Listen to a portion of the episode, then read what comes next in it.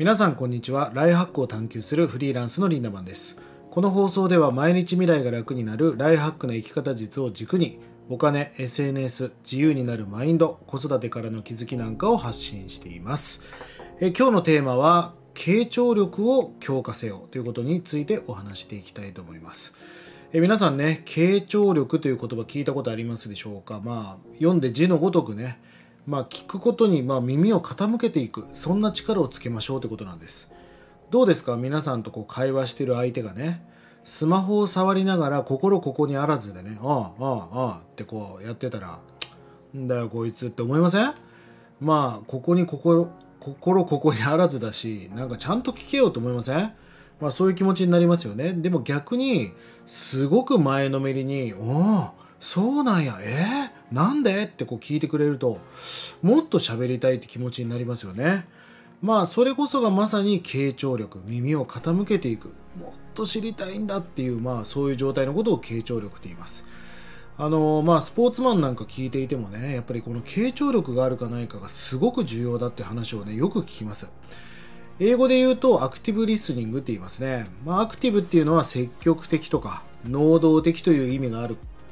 わけですから、まあ、傾聴っていうのは積極的に相手の話を聞くことを指します。とにかくただ聞くんではなくぐーっと聞き入る。まあ、それこそがまさに傾聴力だってことです。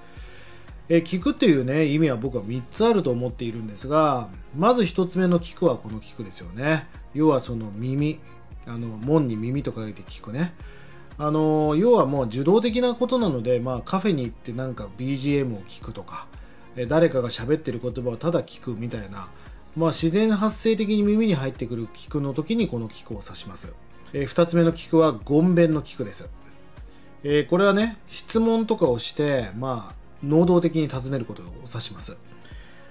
で、3つ目の聞くは、まあ、音楽を聴くとかによく聞く、この傾聴の聴ですよね。まあ、この聞く。これは相手に対して耳を傾けて、相手に寄り添って、とにかく相手の気持ちを汲み取りながら聞く、まあ、これこそがこの傾聴にとってすごく重要な聞くだったりします。是非ね、えー、その相手のなんでこう思うんだろうみたいなことを考えながら深く聞き入る。そんな傾聴力を皆さん是非強化していってください、えー、ロジャースの三原則というのがあります。まず1つ目はね共感的理解。相手の話を聞くときには相手の話相手のことをね親身になってその話を聞いてまあその相手の気持ちなんかに共感を持ちながら理解するそんな姿勢を持つことを共感的理解と言います。これが傾聴力にとって重要ですと。もう一つが無条件の肯定的関心。まあこれは相手のことをジャッジせずにもう無条件でもうもうそういうことを考えながらとにかく肯定的な姿勢で全てをまあ受け入れて聞く、まあ、これが肯定的な関心ですよね。そして自己一致。あのただ相手がね気持ちよく話せるようにうんうんうんって言うだけではなくてあのこっち側も真摯な態度を持って相手に対して接する。まあ、例えば相手が何言ってるか分かんない時は「えもう一回いいですか?」ってこうあえてこう言ってあげることであちゃんと聞いてくれてるんだってことを確認することができますよね。この自己一致を常に意識していく。まあ、これがね、ロジャース三原則と言われるものです。この3つのことを意識して傾聴力を強化していきましょう。さあ、傾聴するとどんなメリットがあるのか。まず1つはね、信頼関係の構築ができますよね。えー、人と人が信頼関係を築くとラポールっていうなんかこう、まあ、その人との間にこう丸い空間みたいのができる、まあ、信頼関係というかあったかい気持ちになるわけですよね傾聴すればするほどこのラポール形成っていうのができますよとそして先入観の排除をすることができる。傾聴力を高くすることによって自分がね無意識に持っている先入観なんかを排除して相手の話を聞くことができるようになります。まあ決めつけとかそういうのは嫌じゃないですか。それってなんか自分の意見をただ押し通してるだけですよね。相手のことを聞くんだっていうこのそのためには先入観をまず排除していくっていうことが重要になってきます。相手のことを深く理解できるようになっていくと。まあ相手の表情とか身振りとか手振りそんなことを感じていることなんかを考えながらより理解していくことができるようになっていきます。そして何を隠そう人間関係強化できますよね。あの相手からすると私の話をちゃんとね聞こうとしてくれてるんだってことがラポール形成につながっていくから、まあ、人間関係の強化にもつながっていきます。そして自己理解が深まっていくということです。あの傾聴っていうのは相手のことを深く理解するためにもすごく重要なんだけど実はそうすることによって、まあ、対人関係っていうのは鏡なので自分自身のことを知る機会にもつながっていきます。実は相手を知ることによって自己理解が深まっていく。あなんか俺もそうだよなこの子にこう思ってるけど自分もそういうとこあるよなみたいな感じで鏡の法則のように自己理解が深まっていくというメリットがあります。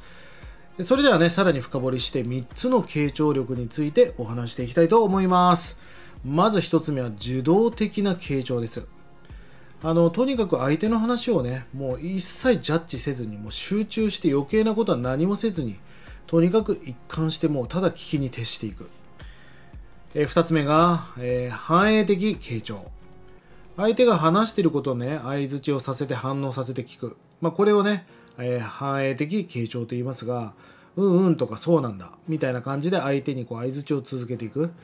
まあそうするとさなんか相手はちゃんと聞いてるのかなって思うじゃないですか。でなんかその相手が発した言葉なんかを少しちょっとかいつまんでねねさっき言ってたあれだけどみたいな感じで返すことによってあちゃんと聞いてくれてたんだ。あ聞いてないと思ってたけどちゃんとこうやって言葉もちゃんと聞いてくれてたんだって。いう相手の言葉を反映して傾聴していく。というテクニックもありますそしてもう一つが積極的傾聴ってやつですね。あの、相手が話したことをさらに質問をしていくということです。あの、相手が積極的に答えたくなるような、まあ、質問を投げかける。そうすることによって、より関係性が深くなっていくということです。まあ、こんなことを意識していくと、傾聴力っていうのは上がっていきますよということです。まあね、今日の話をまとめていきますと、やっぱりこのミラーリングっていうのがすごい重要なポイントになってきます。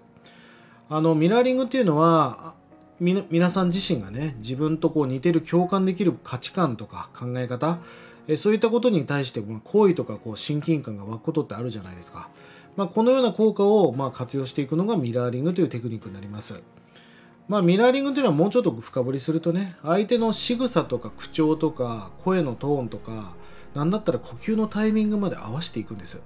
そうするとなんかだんだんだんだん呼吸のタイミングまで合ってきてだんだん親近感を覚えてラポール形成ができていくということになりますからぜひ仕草とか動作も含めて表情とか声のトーンみたいなものも相手に合わせていくと親密度を高めていくことができると、まあ、これをミラーリングというのでやってみてください。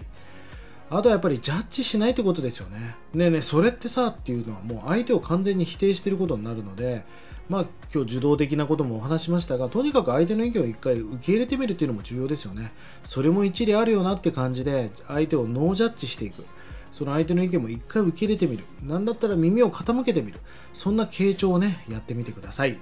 それでは今日の話をまとめていきましょ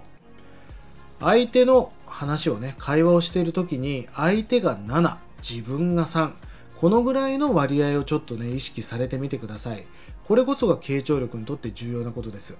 まあとにかく今日は自分の意見を主張するよりも相手の話を聞くんだっていうモードに入ってね耳を傾けていく。そうすることによって信頼関係を構築していく。こんな傾聴力をつけていきましょう。まあ僕自身も最近はこうワンオンワンって言って今まではたくさんのこうえー、部下や後輩を集めてなんかこうミーティングなんかをやっていましたがまあ今時代はワンオンワンになってきてますよね。そうなってくるとやっぱりなんかついつい自分がこう思ってることとか自分の価値観とか正解を言ってしまいがちになるんだけどいかんいかんと。とにかく相手の話も聞かなきゃいけないということで傾聴ということをすごく意識していますのでぜひ相手の話を7自分の話を3というねこの黄金比を意識しながら最高な人生最高なライハックを形成していってください。1日30円で学べるオンラインサロン大発研究所1年後の未来をより良くするための動画や音声コンテンツを配信していて過去配信したコンテンツも全て視聴可能となっております。ぜひこちらもご活用ください。それでは今日も素敵な一日をリンダマンでした。またね